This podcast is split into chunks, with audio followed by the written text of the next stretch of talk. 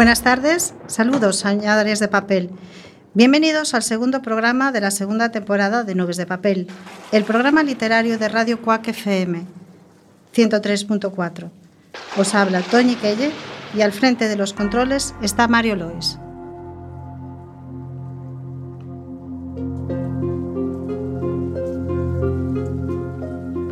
Hoy hablaremos de leyendas y esta tarde os pedimos, amigos y soñadores de papel, que nos llaméis al teléfono 881-012-232 para lo que queráis contarnos, en este caso sobre leyendas que conozcáis.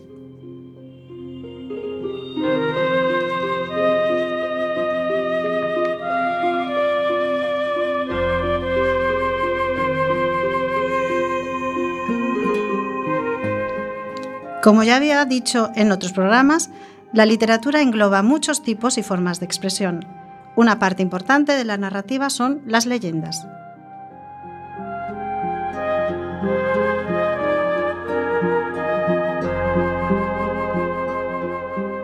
Las leyendas son narraciones de hechos naturales o sobrenaturales o mezclados que se transmiten de generación en generación. El relato de la leyenda está entre el mito y un suceso real, algo que pasó realmente. El tiempo y el lugar son conocidos por todos, lo cual da un realismo al teatro, al relato, perdón. En las leyendas hay elementos sobrenaturales como milagros, criaturas extrañas o de ultratumba, pero se presentan como reales, como cosas que pueden ocurrir en cualquier momento. La leyenda tiene una tradición oral a través de la palabra contada de una persona a otra. Pero es verdad que a menudo se suprimen datos o se añaden o se modifican. Lo más común es el cambio de una leyenda religiosa quitando ese matiz religioso para que sea leyenda pagana o incluso una adaptación infantil.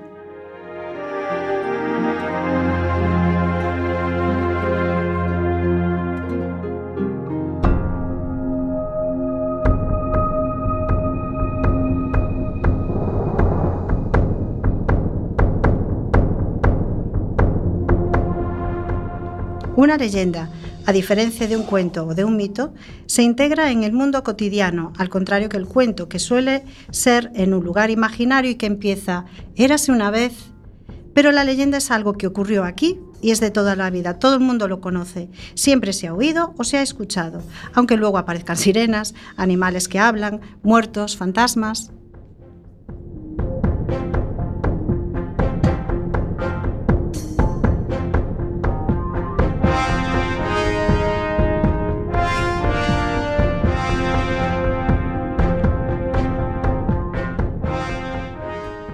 Igual que el mito, la leyenda es fundamento y da origen a una determinada cultura.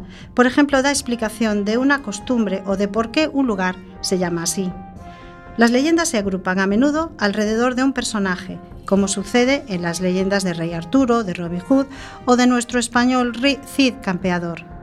Se pueden clasificar las leyendas por sus temas, por su temática, y entonces encontramos pues, leyendas históricas, que son las que narran hechos ocurridos en la guerra o en las conquistas. También las leyendas que nos aclaran el origen de los elementos de la naturaleza, como los ríos, lagos o montañas. Y también las que eh, hablan de las creencias, de la vida de ultratumba o de incluso los viajes al inframundo. Y por supuesto, las religiosas, en las que nos cuentan historias de santos, milagros que han realizado, pactos con el diablo.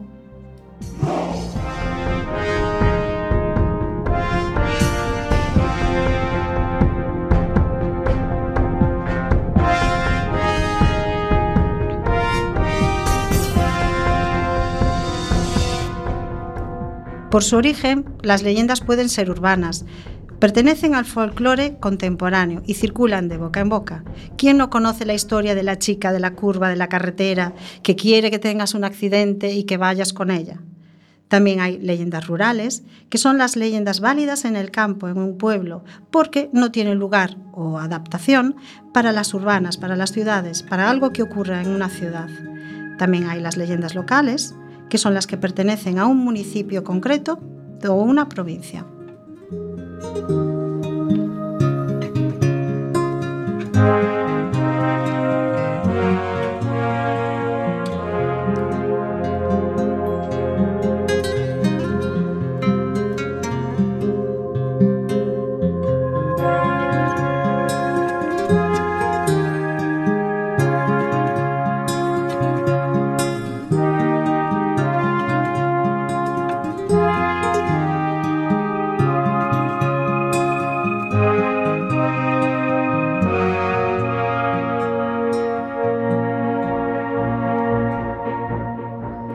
España es tierra de leyendas, cuentos en los que se mezclan muchas veces la historia con la ficción y cuyos orígenes se remontan a tiempos inmemoriales.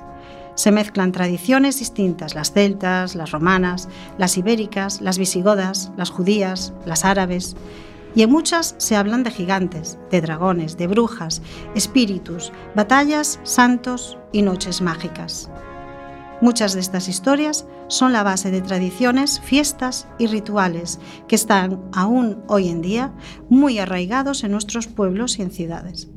Muchas ya aparecen en el romancero, en el teatro clásico español, pero es a partir del siglo XIX cuando los románticos empiezan a interesarse y a recoger leyendas y estudiarlas. El duque de Rivas, Fernán Caballero y por supuesto nuestro Gustavo Adolfo Becker fueron algunos escritores que recogieron las leyendas que habían escuchado desde niños.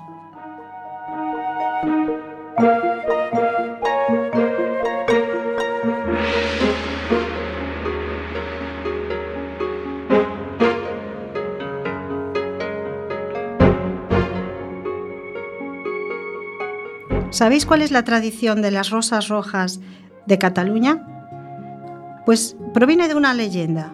Es una de las leyendas más populares y conocidas, que data de la Edad Media, y es la que habla de que San Jorge, patrón de Aragón y Cataluña, y su batalla por liberar a una princesa contra un feroz dragón que expulsaba fuego por la boca. El monstruo fue herido de muerte, y en el lugar donde derramó su sangre nació un rosal de rosas rojas, este es el origen de la costumbre de Cataluña, según la cual cada, día 23 de abril es la festividad de este santo y los hombres regalan a sus mujeres amadas una rosa roja. Y millones de rosas invaden las calles y casas de pueblos y ciudades catalanas.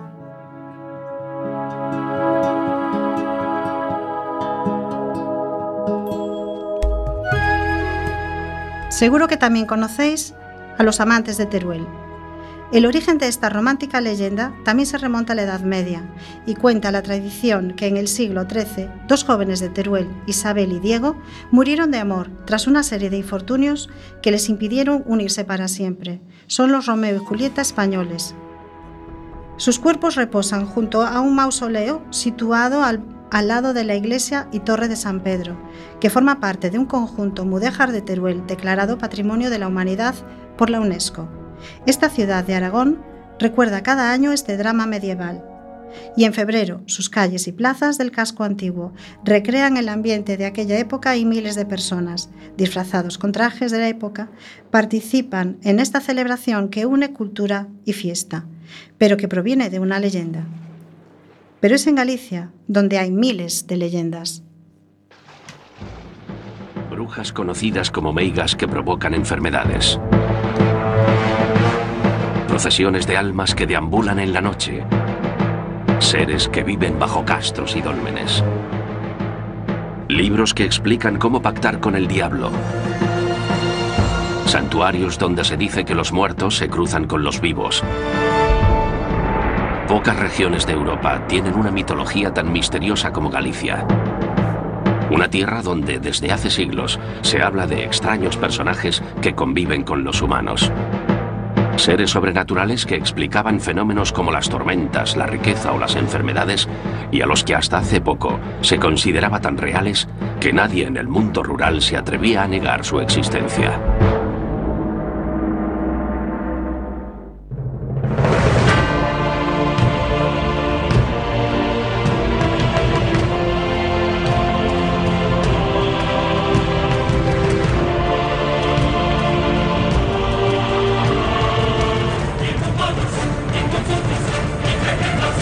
Mitología de la península ibérica. Galicia. Boscosa. Lluviosa. Llena de montes y ríos. Bañada por las aguas bravas del océano. Compuesta por grandes ciudades, pero sobre todo por miles de aldeas dispersas a lo largo de su geografía. En el noroeste de España se encuentra Galicia una tierra famosa en todo el mundo por ser el destino del Camino de Santiago. Pero también un lugar mágico y misterioso donde durante siglos la leyenda ha convivido con la realidad. Y es que aquí, desde la noche de los tiempos, se habla de enigmáticos personajes que habitan los bosques, las montañas o el mar. Seres oscuros cuyas historias, contadas de generación en generación, han llegado casi hasta hoy. Hablar de mitología gallega es hablar de las meigas o la Santa Compaña, pero también es hablar de muchos otros seres que desde tiempos muy remotos permitieron al hombre explicar el mundo que le rodeaba, poner cara a sus temores y dar respuesta a todos aquellos fenómenos que no llegaba a comprender. Personajes que tienen claros paralelismos con otras mitologías europeas y del norte de España y que han envuelto a Galicia de un fascinante aura de misterio.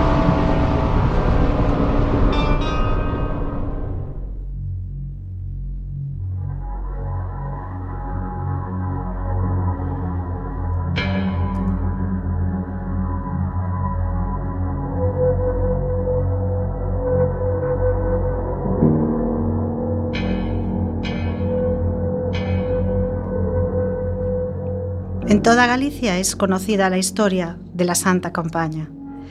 La Santa Compaña es una procesión de muertos o ánimas en pena que a partir de las 12 de la noche recorren errantes los caminos de una parroquia.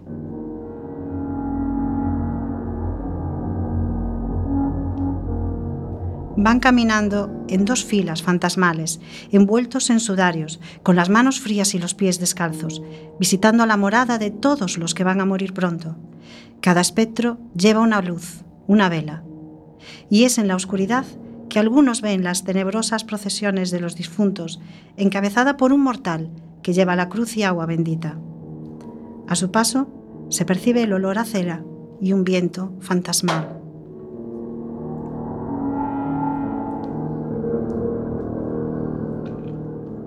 se aparecen en los cruces de caminos para pedir el alma de quien pronto dejará el mundo de los vivos. Los perros aullan, los gatos huyen y a su paso cesan los ruidos de los animales en el bosque. Se hace un silencio sepulcral, interrumpido por el tintineo de una campanilla y los rezos del fúnebre rosario. La presencia de la Santa Compaña siempre anuncia muertes y desgracias.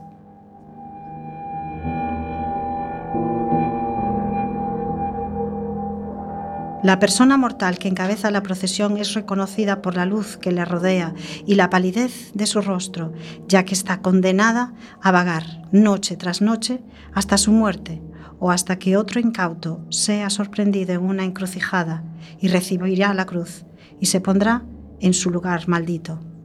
Caminará como un sonámbulo y no recordará nada al día siguiente, aunque su vida dure hasta casi un año va consumiéndose poco a poco por estar en la compañía de los muertos. Solo podrá librarse de ser capturado que por el, por el alma que presencie la procesión si hace un círculo en la tierra y se coloca dentro, o si se sube a los escalones de un cruceiro. Y es por eso que en muchos cruces de Galicia, en los caminos, podemos ver un cruceiro con algunas escaleras para poder subirse y salvarse cuando pasa a Santa Compaña.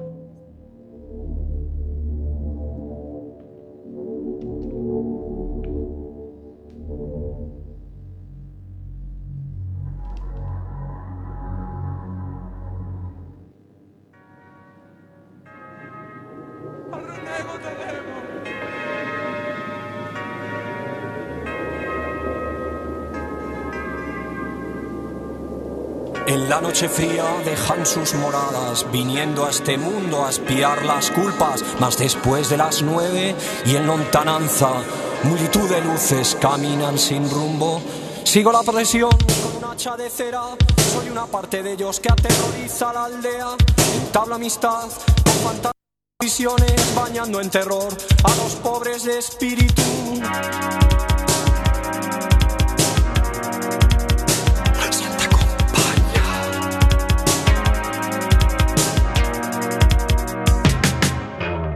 Ciérrase ventanas, atráncase puertas, encomiéndate al santo, a santa compañía. Son las almas en pena que salen de la iglesia con la cruz y el escano. Van por los contornos, por la cerradura sacan a los dormidos para que se unan a ellos y a su tan lubre marcha, más pobre de aquel pase por muerto porque le entré al incidio y ese no vuelve a su lecho. Sigo la procesión con un hacha de cera, soy una parte de ellos que aterroriza la aldea. Entablo amistad con fantasmas y visiones, bañando en terror a los pobres de espíritu.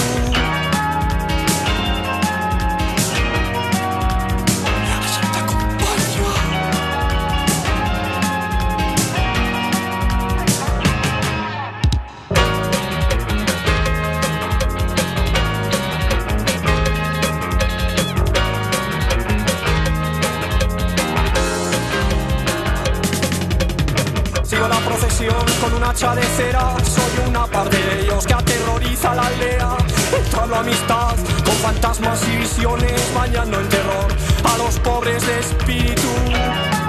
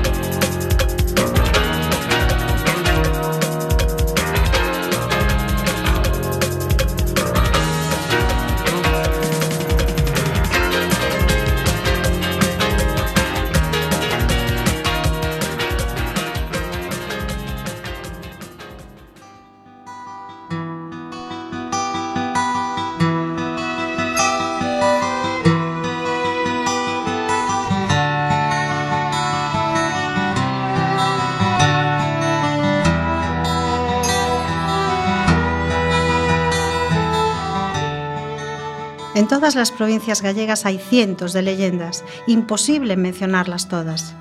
Una bien conocida, en la provincia de La Coruña, tiene que ver con el nombre de nuestra ciudad y la Torre de Hércules. Tenemos varias historias relacionadas con la Torre de Hércules. En la mitología, hasta nuestros días, llegó la historia de que Hércules desembarcó en esta zona de la costa del litoral gallego, que era un territorio en el que reinaba Gerión, un gigante, el rey de Brigantium, monarca déspota y cruel, que obligaba a que todos sus vasallos o súbditos le proporcionasen la mitad de sus bienes, incluyendo a sus propios hijos.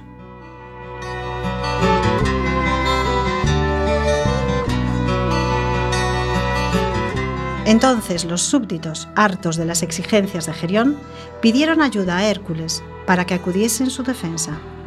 Este desafió a Gerión y sostuvieron un gran combate del que salió vencedor Hércules. Cuando murió el rey, fue enterrado y sobre su tumba se levantó un gran túmulo culminado por una antorcha que, que viene siendo la torre. Y es por eso que en el escudo de La Coruña aparecen una calavera y unas tibias debajo mismo de la torre, porque es Gerión enterrado. En las cercanías se fundó la ciudad que recibió por nombre Cruña, en honor a la primera persona, una mujer, que hasta allí llegó.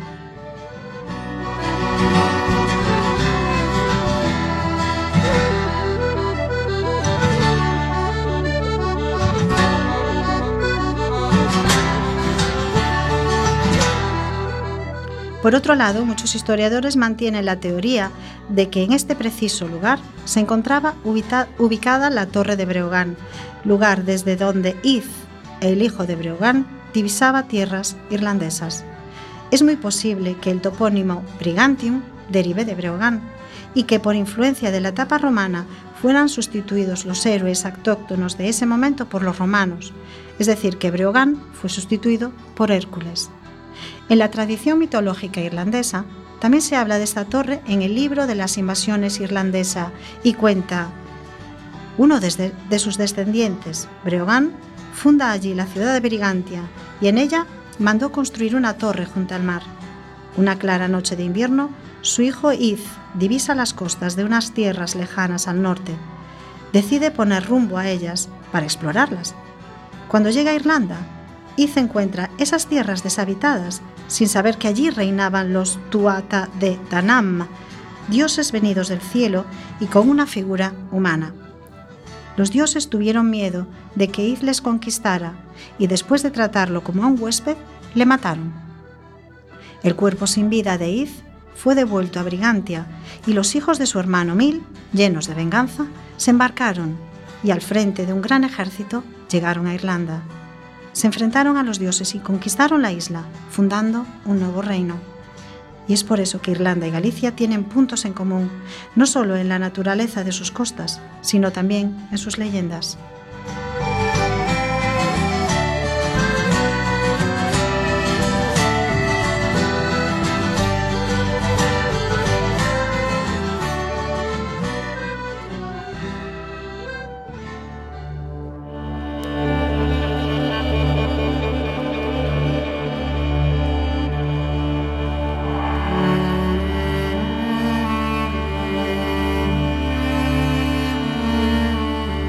El apóstol San Andrés llegó a las costas de Galicia con su barca, que dejó en los acantilados. No había nadie en la zona, y cuando regresó, la barca ya no estaba. Después de muchas horas de angustia, sin beber ni comer, cansado, suplicó al cielo. Jesús le dijo que esa era la tierra donde debía quedarse para siempre y que nunca más tendría hambre ni sed y que nunca, nunca estaría solo, porque su romería sería la más importante de la comarca, casi tanto como la de Santiago.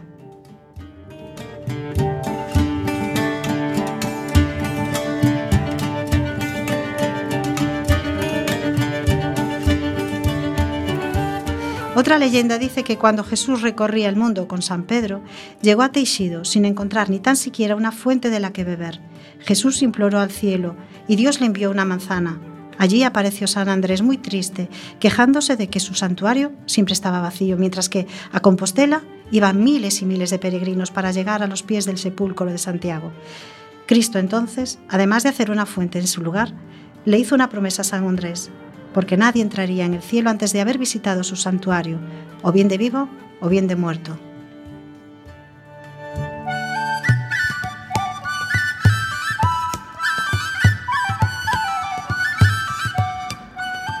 Dicen que a lo largo del camino pueden verse muchos animales caminando, porque son las almas de las personas que en vida no pudieron hacer la romería. Por eso no se deben pisar ni hacer daño ni a reptiles, ni pájaros, ni insectos por el camino a San Andrés, por Cedeira, las Rías Altas, cerca de Ferrol, para que puedan llegar al, santuario y después al cielo. Otra manera de que las almas de quien ha muerto sin ir en vida a San Andrés de Teixido es con la ayuda de sus familiares. Antes de iniciar la peregrinación, la familia va al cementerio donde está la, tumba del difunto para llamarle e invitarle a viajar junto a ellos. Durante el trayecto tratan al espíritu como si estuviera vivo, le dejan un lugar en el coche, le hablan e incluso le dejan su plato de comida. Cuando llegan al santuario, el espíritu entrará en el cielo.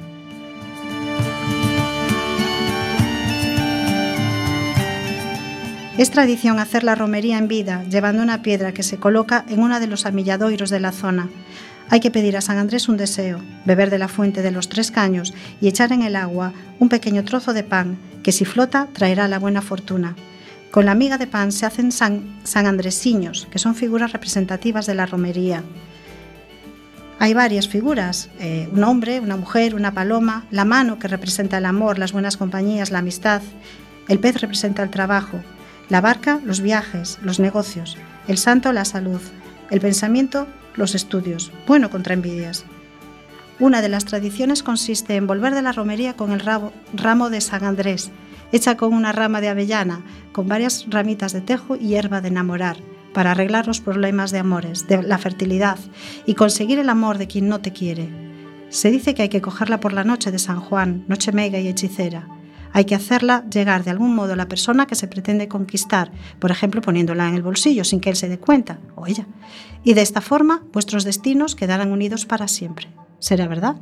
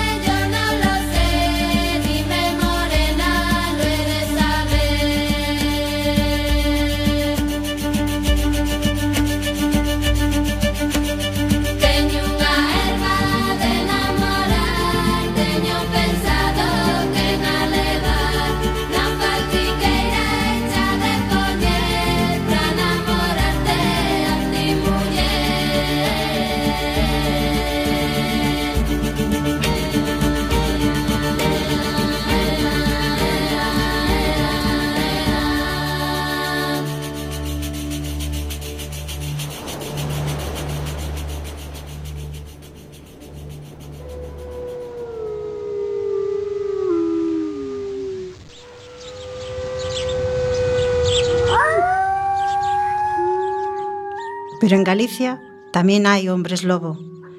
Por una maldición pueden transformarse en lobisome y ocurre por la noche, en lugares despoblados. Algunas leyendas dicen que la maldición puede ocurrir por siete años o durante toda la vida. No se libra con la muerte, porque la maldición pasa a su espíritu. Para librarse de esa maldición, se debe quemar la piel de la persona en el momento de la transformación o herirlo con una bala de plata o hacerle sangrar con un ramo de acebo bendito el domingo de Ramos.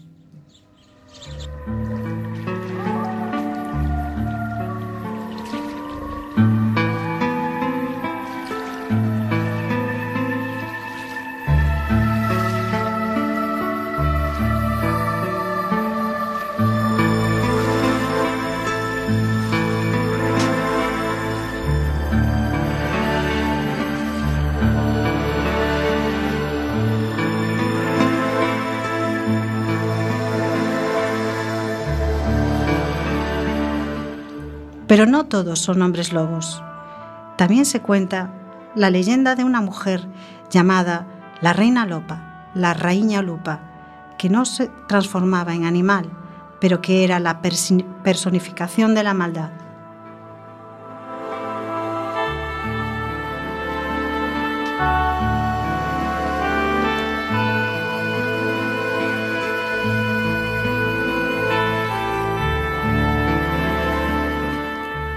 Cuentan que en la provincia de Urense, en Os Blancos, vivió una poderosa mujer tan cruel y soberbia que era llamada por los campesinos la reina loba.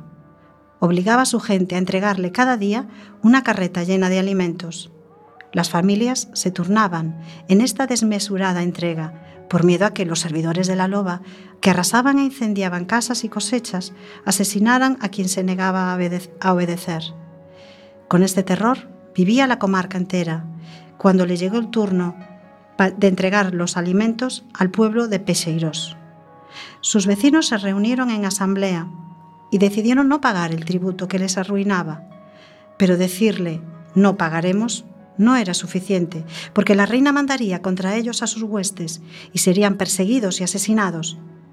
Entonces los aldeanos decidieron que si iban a morir de, hambre o a manos de los sicarios de la loba, tan crueles como ella, mejor era morir combatiendo.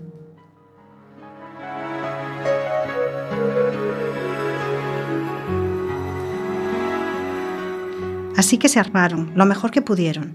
Hicieron lanzas, arcos, flechas, piedras y garrotes, y en la oscuridad de la noche fueron donde vivía la malvada mujer. La loba y sus secuaces dormían, confiados, porque infundían terror todo el año, y nunca nadie, nadie se había atrevido a desafiar su poder. Descuidaron la vigilancia. Sigilosamente, los vecinos corrieron en la oscuridad y sorprendieron a los sicarios de la loba. Un breve pero encarnizado combate dio la victoria a los lugareños, que se lanzaron en busca de su opresora.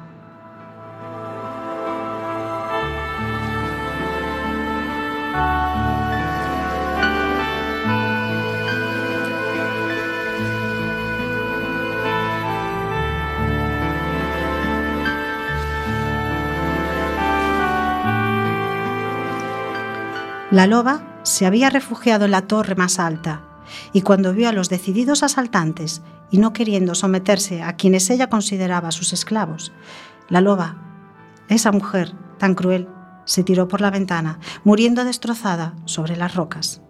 Y con su muerte acabó el suplicio de los habitantes de la comarca que recordaron durante siglos en romances y canciones el valor de la gente de la zona al enfrentarse a la reina loba.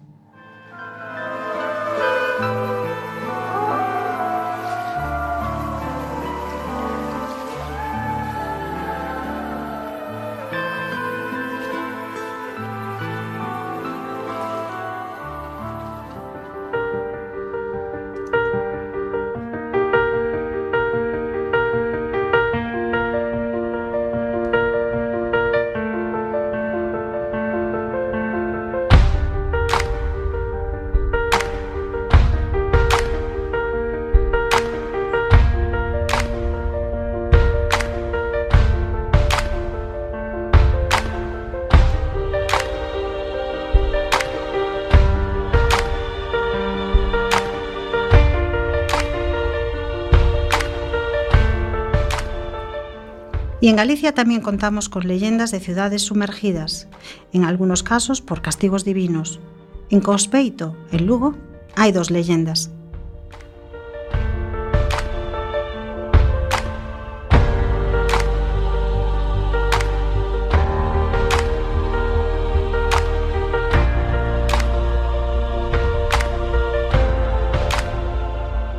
En una de ellas cuentan que la Sagrada Familia llegó hasta Valverde después de haberse enterado de que Herodes pretendía sacrificar a todos los niños nacidos en su comarca. La Virgen María y San José se, refugiaron en ella. Nadie ofreció cobijo a los tres peregrinos e incluso un zapatero les arrojó su lezna, que fue a clavarse en uno de los pies del niño. Comenzó a manar sangre de la herida y en tan gran cantidad que la ciudad quedó anegada y todos sus habitantes perecieron.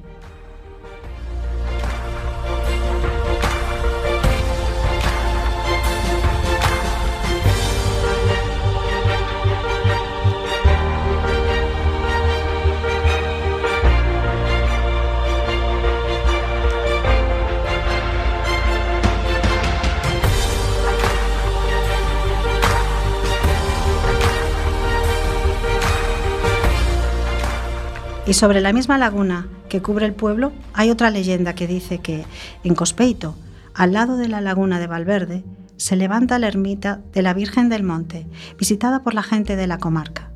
Dicen que en el sitio donde hoy en día está la laguna se levantaba la villa de Valverde, que era muy importante. Un día, un pobre hombre pidió posada donde pasar aquella noche. Nadie tenía lástima de aquel mendigo y a la vista de la poca caridad se marchó del poblado y se fue a una casita que había en la ladera del monte, donde una familia, que también era muy humilde, le recibió de muy buen grado.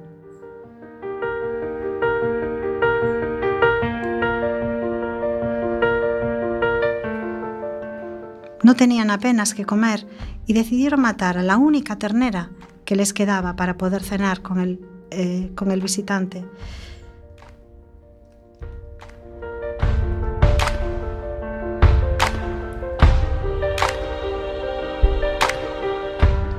Después que cenaron, el indigente ordenó que guardasen los huesos en las cuadras y al otro día, bien temprano, el mendigo les dijo que ordeñase las vacas. El campesino le explicó que no podía porque solo tenía una y la noche anterior la había sacrificado para cenar. Pero el pobre le contestó, tan cierto es que tienes más becerros y vacas en tus cuadras como que la villa de Valverde se hundió en las aguas. El pobre desapareció de repente y no se le volvió a ver más. Y el hombre y su familia vieron que, tal y como dijo aquel hombre pobre, la villa de Valverde se había hundido bajo las aguas en castigo por lo mal que le habían tratado, y sin embargo en sus cuadras encontraron vacas y terneras.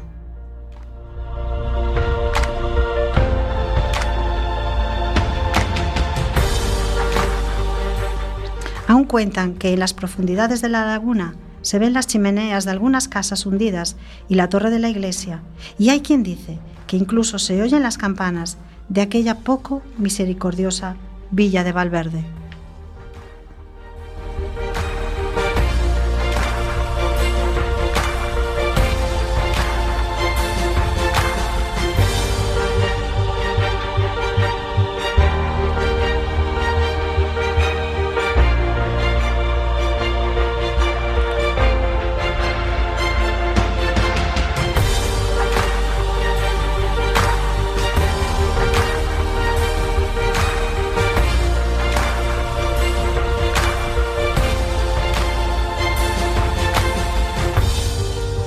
¿Y conocéis la leyenda de Cova da Serpe? Escuchad. En los alrededores de la fortaleza de San Payo de Narla, en Friol, Lugo, la hija del señor montaba su yegua siempre que podía, pero un día su montura se desbocó. Un joven aldeano, al verla en apuros, se acercó para ayudarla, y así se conocieron y con el tiempo se enamoraron. Los amantes se veían a escondidas, por temor a que el padre de ella se opusiera a su amor y su miedo se hizo realidad, y el señor de Sampaio de Narla no consintió la relación y le prohibió que viera al muchacho.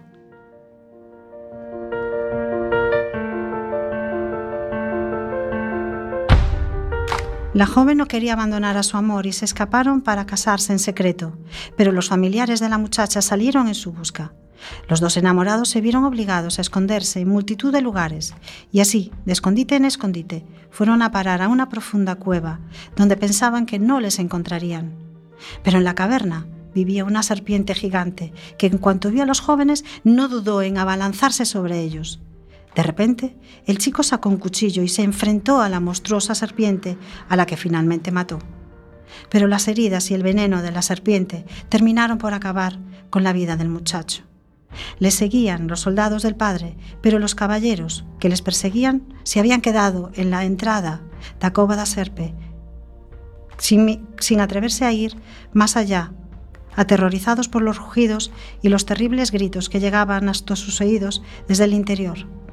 La hija de su señor salió huyendo de la cueva, enloquecida por el dolor de perder a su amado. Los guardias que la buscaban la llevaron de vuelta a la fortaleza, donde pasó su vida entre sollozos y tristeza por la muerte de su amado, llorando su tragedia en soledad. Y por eso esa cueva se le llama Cova da Serpe, en recuerdo de tan triste suceso que allí ocurrió.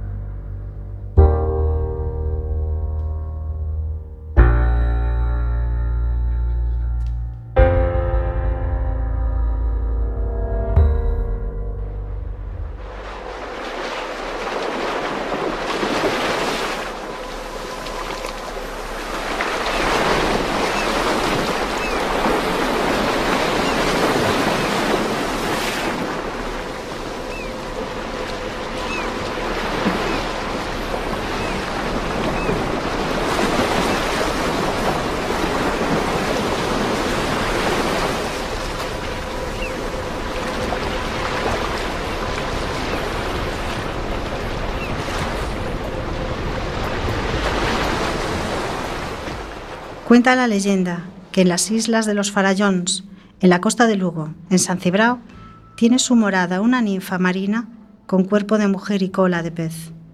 Se cree que tiene un palacio submarino entre algas, corales, mejillones y percebes, que algunos días duros de invierno y otros momentos de lluvia y viento que surgen de repente se deja ver majestuosa en la isla sombriza o en las cuevas, siempre hilando con su uso sobre la roca.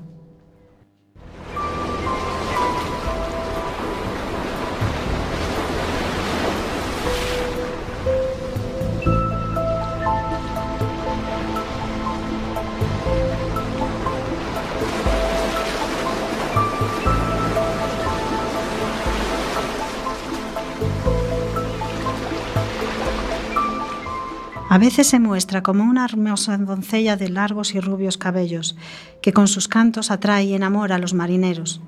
Y en otras ocasiones se muestra como una fea bruja de ojos hundidos, que parece quererte atrapar con sus manos de dedos largos y huesudos. Hay quien dice que es buena, que avisa de los temporales y de los peligros que guarda el mar debajo de su oleaje engañoso. Dicen que avisa y libra a los marineros de las inclemencias del tiempo.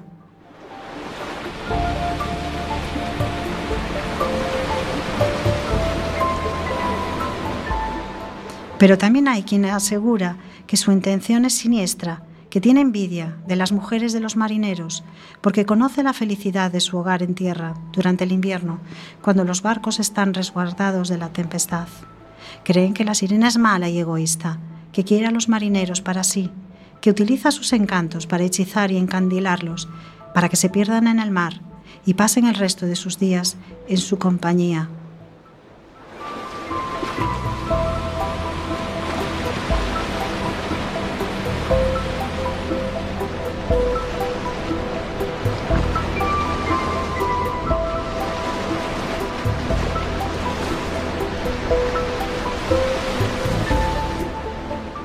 Para solucionar el dilema, el segundo sábado de agosto se debe ir a pescarla, traerla a tierra y hacerle un juicio para decidir cómo ha sido durante ese año. Llevada por los marineros, tendrá su juicio en la playa del Torno, en donde todos los del pueblo participan. Es una comitiva en la que todos están con velas y faroles. Si ha sido buena y es declarada inocente, el pueblo le concede el indulto y la fiesta continúa con una gran queimada. Todos bailarán con ella hasta el amanecer. Y si ha sido mala y es culpable, le prenderán fuego y la fiesta terminará.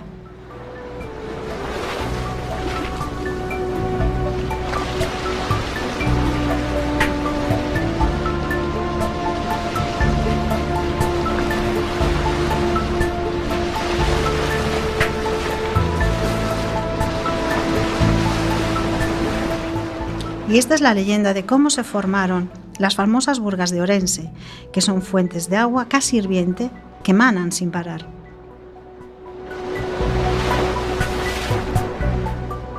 Hace muchísimos años moraba en uno de los montes cercanos de Rivadavia un, un famoso ermitaño que pasaba su vida entre rezos y penitencias, ayunos y sacrificios.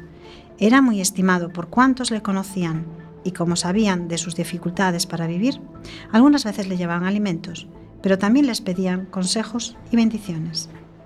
Un día el ermitaño enfermó, pero pasó por allí un joven pastor con su rebaño de ovejas y al verle tan enfermo le preguntó si necesitaba alguna cosa. Señor, dijo el joven, yo voy camino de la aldea, pero volveré con un médico. Y se fue, aligerando el paso del rebaño, corriendo monta abajo. Volvió ya de noche, el pastor acompañado del médico. Esa noche le cuidó y los días siguientes iba a visitarle. Desde entonces el pastor siempre procuraba pasar por la ermita y hacer un poco de compañía al ermitaño que se había encariñado con el rapaz. En Rivadavia había una taberna y el tabernero tenía una hija, una belleza de mujer, pero era muy vanidosa y al sentirse solicitada por todos los muchachos que deseaban conseguir su amor, ella se encaprichó por el mozo pastor pero él no le hacía mucho caso, la verdad. Por fin, después de muchos intentos, le, dijo un día, Estoy enamorada de ti, mírame, ¿no soy guapa? ¿No me quieres? Y el pastor le dijo, sí, eres guapa, pero eres diabólica, serías mi perdición. Y se fue rápidamente. La chica se sintió humillada y herida en su amor propio y juró vengarse. Y al día siguiente, cuando volvió un mozo a la taberna, ella se le echó en sus brazos y lo besó, pero mientras le estaba metiendo en el bolsillo algo que él no notó. Y como él se apartó de ella bruscamente y huyó, irritada, ella salió tras él, gritando ¡Al ladrón, al ladrón, detenedlo! mientras le, le tiraba piedras. El mozo corría y pronto le persiguieron, y los demás también le tiraron piedras. Cuando vieron que estaba muerto por una mal pedrada, encontraron en su bolsa el cáliz de la iglesia, que había sido robada por la chica para vengarse del desprecio que él le había hecho.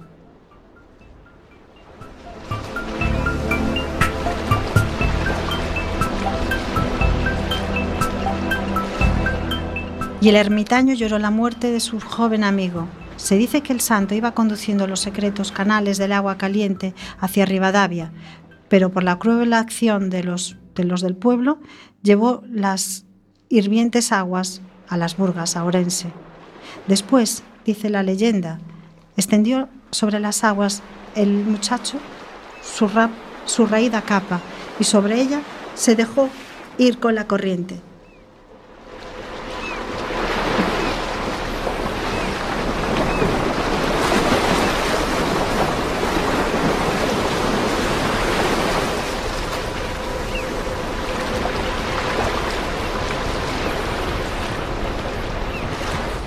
Como dije, es imposible comentar todas las leyendas, y en Galicia hay miles.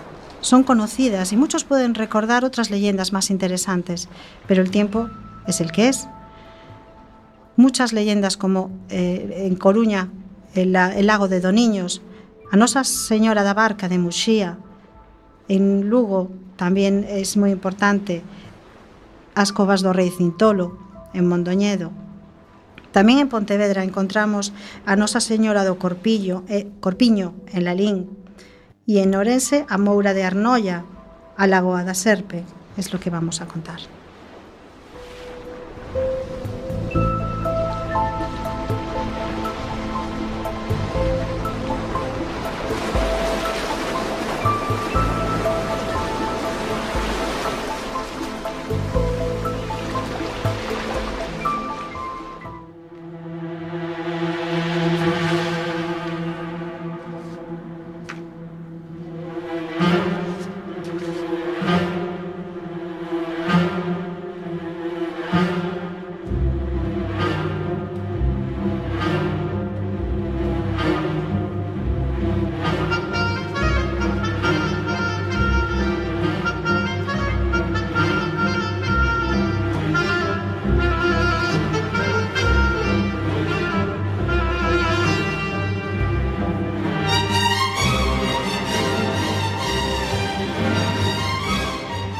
Tantas, y tantas leyendas que se contaban en las frías noches alrededor del fuego. Pero junto a ese fuego, la noche más mágica de todas es la madrugada del 23 al 24 de junio, la noche de San Juan.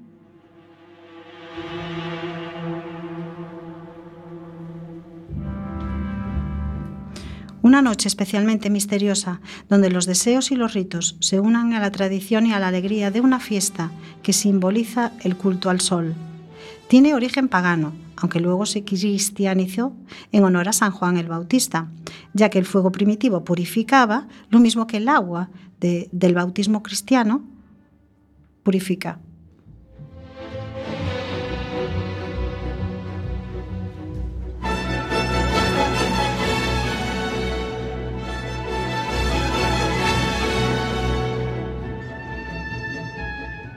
Es una noche cargada de simbolismos y de magia, donde lo típico es encender hogueras y saltarlas para purificarse con el fuego y hacer todo tipo de hechizos, pedir deseos y ahuyentar a los malos espíritus.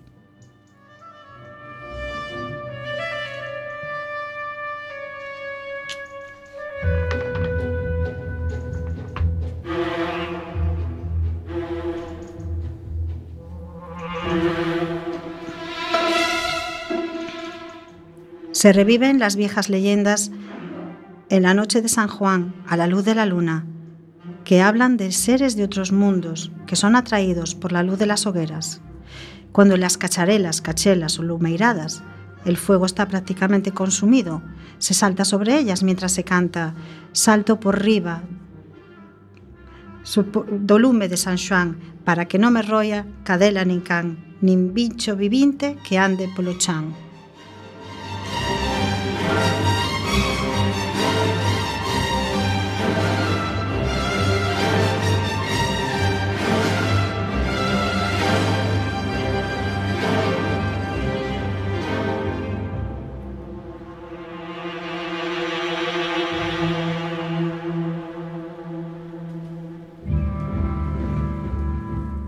Suelen saltarse varias veces. Unos dicen que tres veces porque es el número que representa la Trinidad. Otros dicen que deben ser siete porque representa la totalidad.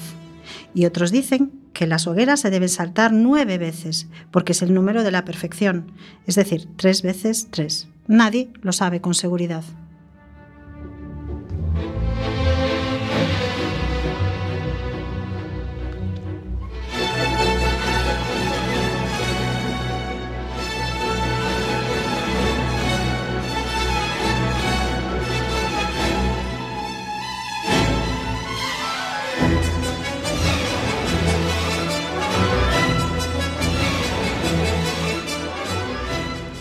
En algunos lugares se celebran los ritos de paso sobre las llamas para curar algunas enfermedades. Si son niños pequeños, se pueden hacer entre dos personas que se pasan mutuamente al niño enfermo mientras dicen, enfermo cho entrego, devolvemos an. También existía la costumbre de ahumar el ganado esa noche para protegerlo del meigallo, del embrujo. Para ello se hacía andar al ganado alrededor de las hogueras o entre las hogueras.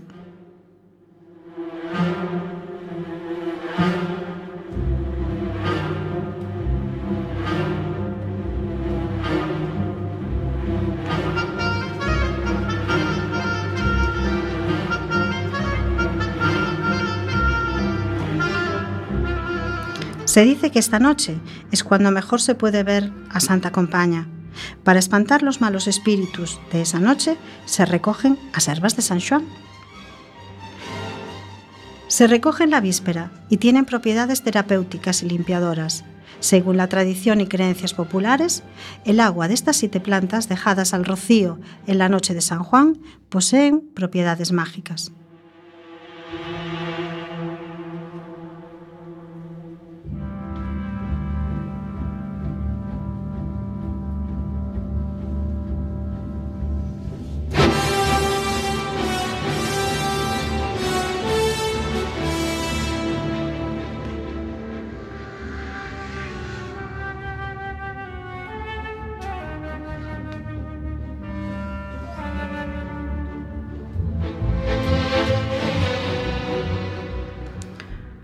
Estas herbas de San Juan son o fiuncho, que también se le llama hinojo, espanta los malos espíritus y también es efectiva contra las malas digestiones. Otra planta es ofento o helecho. La leyenda dice que solo durante la noche de San Juan el helecho florece para que a la mañana siguiente volver a su forma original. Las brujas utilizaban las semillas del helecho para volver a la gente invisible.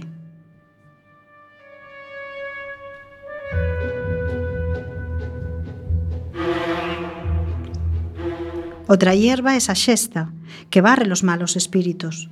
La hierba de San Juan propiamente dicha era utilizada como cicatrizante y antiséptica por los curandeiros y eliminan de las casas la presencia del demonio.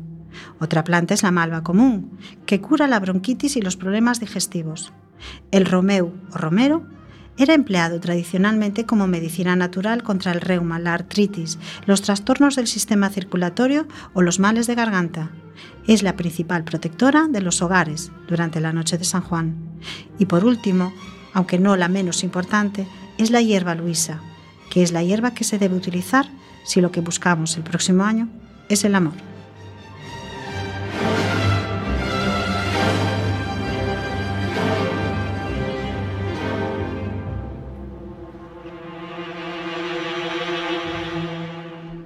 Una vez recogidas todas estas plantas, habrá que, preparar el agua, meterlas todas en el líquido y dejarlas reposar durante toda la noche a la intemperie.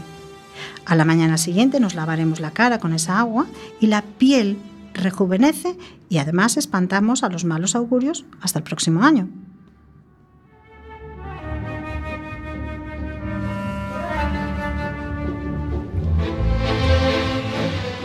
Lo tradicional es comer sardinas asadas a la brasa, beber vino, cantando y bailando alrededor de la hoguera.